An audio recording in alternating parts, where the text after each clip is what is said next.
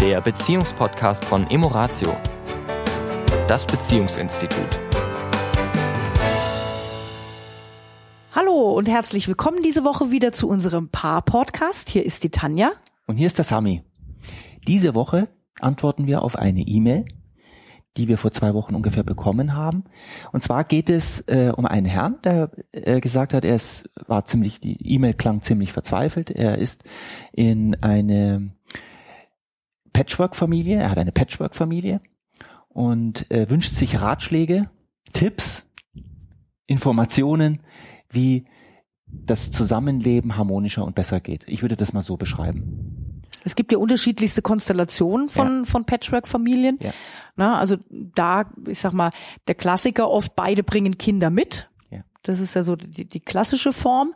Äh, dann gibt's aber auch die, wo quasi ein neuer Partner in die Beziehung kommt und nur einer der Partner Kinder hat. Ja.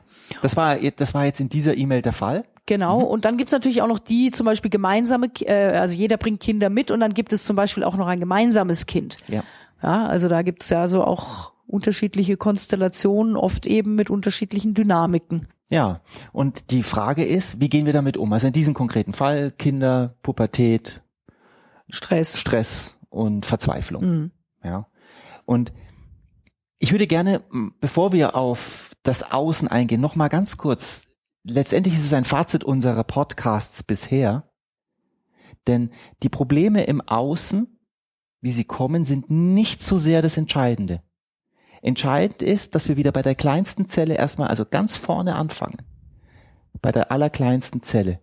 Die bin sozusagen ich derjenige, der jetzt mal das Problem hat. Und wenn ich möchte, dass mein Leben sich verbessert, darf ich erst einmal meinen inneren Zustand verbessern. Das heißt, wenn ich verzweifelt bin, ist die Frage, wie komme ich wieder mehr in Gelassenheit, in Ruhe, in Verständnis, in Liebe, in Annahme, in Zuversicht. Wie gelingt mir das? Kommen wir nochmal drauf? Sind wir auch schon mal drauf eingegangen. Nur das ist für mich der Kern, denn es aus einem verzweifelten Zustand, aus einem wütenden Zustand, aus, aus einem enttäuschten Zustand werde ich die Themen nicht schöner verändern können. Das heißt ja schon so im schönen deutschen Sprichwort, wie ich in den Wald reinrufe, so schallt es heraus. Ja. Das hat eben ganz viel damit zu tun, wie du es gerade sagst, wenn ja. ich im Brass bin, ja. ja, und, und jetzt auf einen anderen Menschen zugehe, ja. dem Fall jetzt zum Beispiel einen, einen Jugendlichen, und im Brass versuche, mein, mein, meine Idee und meine Meinung durchzubringen, ja. ist es letztendlich logisch, dass ich auf Widerstand stoße. Ja. Weil das ist, es hat einfach was mit Energie zu tun. Ja. Es, es ist mir wichtig, Tanja, dass wir nochmal ganz kurz sagen, wie ich in den Wald rufe.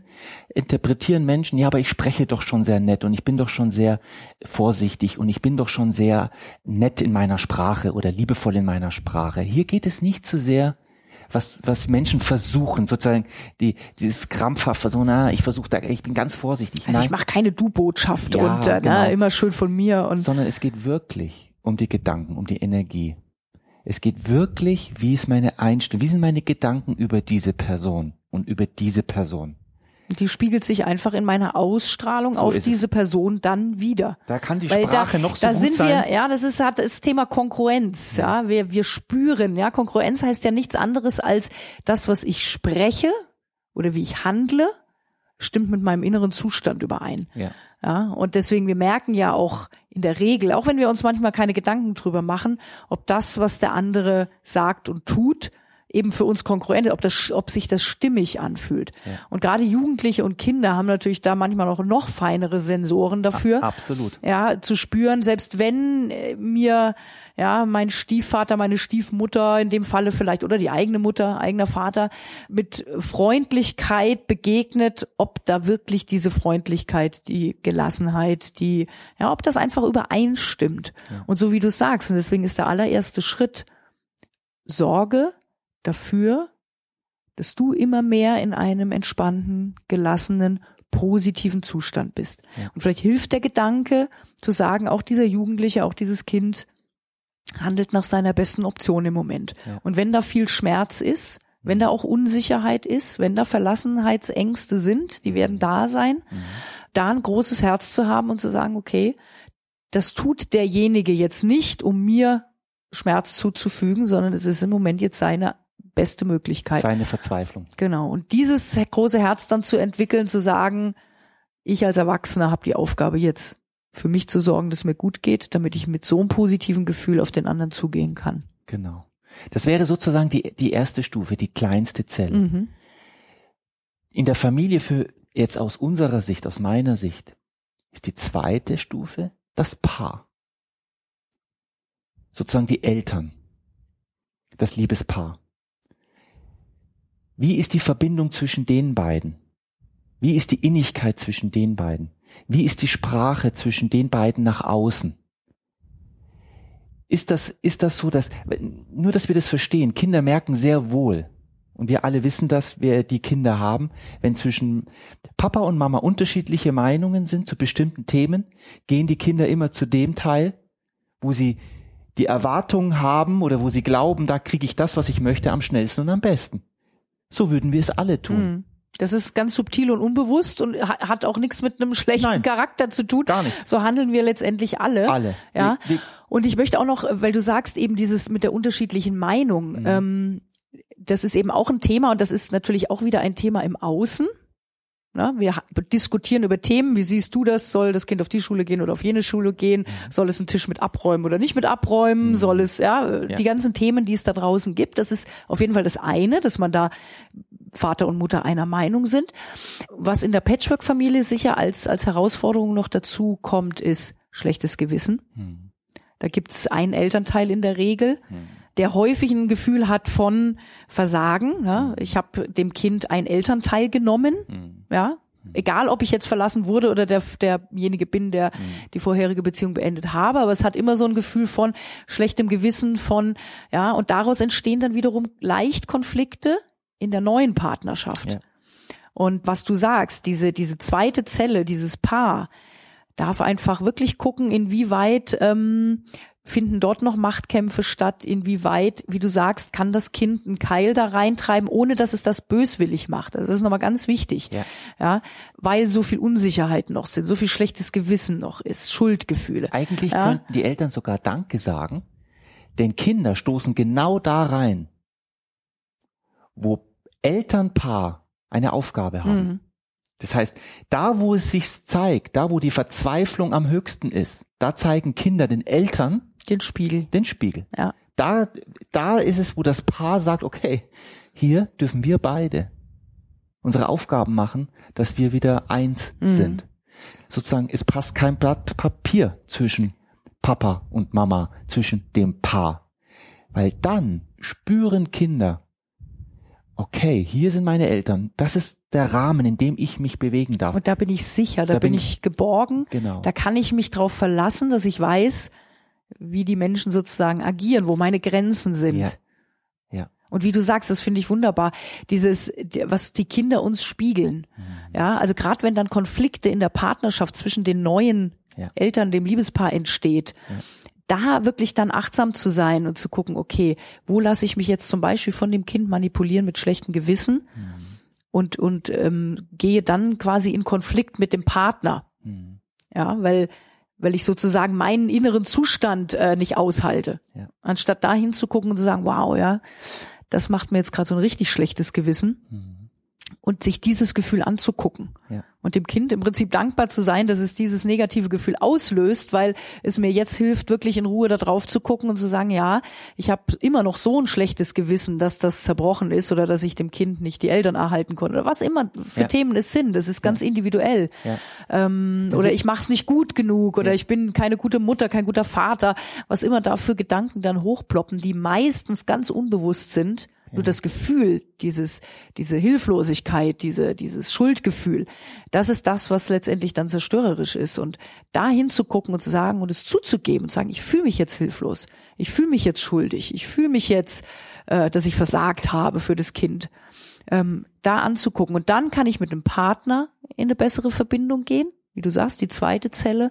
Und dann kann ich auch gelassener, entspannter auf das Kind zugehen mit einem großen Herzen, weil das auch letztendlich nur reagiert auf seinen Schmerz. Ganz wichtig nochmal, wir haben diese Stufen, ich nenne es mal Stufen, ja, oder diese Chronologie. Ich fange bei mir an Und ich kann nur auf meine Partnerin, meinen Partner in einem guten Zustand zugehen.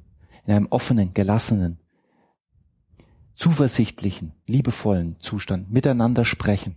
Wenn ich meine eigenen Hausaufgaben Wenn ich gemacht meine habe. eigenen Hausaufgaben gemacht Mhm. habe. Ja, und da ist es natürlich hilfreich, jemanden zu haben, der das auch hin und wieder spiegelt. Ich glaube, Partnerinnen und Partner sind da sehr gute, die besten. Wenn, wenn wir das Ego mal so ein bisschen zur Seite nehmen, ja, wer hat Recht und diese Machtkämpfe und so weiter, ist, ist der Partner oder die Partnerin der beste Mensch, der mit uns an Wachstum arbeiten kann. Und wenn wir dann an diesem Punkt sind, dann erst kommen wir zu den Kindern. Und ich würde jetzt sagen, aus Zeitgründen, nur mal kurz vorne weggreifen, dass wir jetzt in diesem Podcast Patchwork 1 machen Mhm. und nächste Woche ein Patchwork 2 machen. Weil es ist ein sehr schönes, es ist ein sehr schönes Modell, um zu zeigen, welche Konflikte in einer Familie und dann natürlich auch zwischen einem Paar entstehen können. Mhm. Denn da sind ja noch, nehmen wir mal an, die Konstellation, da kommen unterschiedliche, wenn Mann und Frau zusammenkommen, entscheiden sie sich freiwillig füreinander. Sie nehmen ihre Kinder mit, die haben sich aber nicht füreinander freiwillig entschieden und müssen jetzt in einem Haus leben. Ja, und es Also- kommen so viele, in der Konstellation natürlich noch viel mehr Ja. Emotionen dazu. Also Ja. da sozusagen Patchwork-Familie haben ein, ein wahnsinniges Potenzial an Entwicklungsmöglichkeiten. Absolut. Ja, also das kann ich nämlich auch sehr, sehr positiv sehen. Absolut. Das, Ja. ist, das ist für die Entwicklung, wenn Menschen bereit Wenn sind, sich Menschen auf dem Weg sind, sich zu öffnen und mal auch bei sich zu schauen, welche Themen da noch anzuschauen sind, was wir da noch nach vorne bringen können, dass das ein unglaubliches Entwicklungspotenzial ist. Und das würde ich sagen, dass wir das jetzt, dass wir jetzt mal Patchwork 1 auch diese Woche abschließen mhm. und vielleicht noch mal ganz kurz, es fängt bei mir an. Der nächste Schritt ist Mann und Frau, das Paar und der dritte Schritt ist dann die Familie. und da auch die kleine Fußnote. Es geht nicht um Perfektion. Nee, Ja, sondern das ist ein Entwicklungsprozess und diese Chronologie läuft natürlich parallel. ja. Ja. Ja. Na, also da logischerweise, äh, ja, sonst müsste ich sagen, also Schatz, ähm, ich ziehe mich jetzt erstmal ein Jahr in die Höhle zurück und mach mal Nicht- äh, meine Hausaufgaben nötig, und nötig. äh, sorge erstmal für mich und dann komme ich zurück und dann machen wir. Ja. Ja, das läuft natürlich alles parallel, nur die, nur der Schritt ist, ich sorge für mich, ich sorge für die Partnerschaft, ich sorge für die Familie. Genau. Das Fazit für diesen Podcast, es fängt mit mir an, mit meinem guten Zustand. Es geht weiter mit meiner Partnerin. Das ist die Einheit, die wirklich entscheidend ist. Wenn hier Harmonie, Verbindung herrscht, dann fühlen sich Kinder, wenn man dann auf die Kinder zugeht, fühlen sich Kinder angenommen. Dann haben wir auch die Kraft, die Gelassenheit, auf Kinder einzugehen. Also der Tipp für diese Woche, wenn Sie einen Konflikt mit Ihrem Kind, Ihrem Jugendlichen in der Familie haben, sorgen Sie dafür, dass wenn Sie über die Themen sprechen, Sie selbst erstmal in einem guten Zustand sind. Genau. Bis nächste Woche. Wünschen wir euch einen guten Zustand in der Woche. Viele gute Gefühle. Bis dann. Bis dann. Tschüss. Tschüss. Das war der Beziehungspodcast von Emoratio, das Beziehungsinstitut. Weitere Informationen zu unseren Seminaren und Paarberatungen finden Sie im Internet unter www.emoratio.de.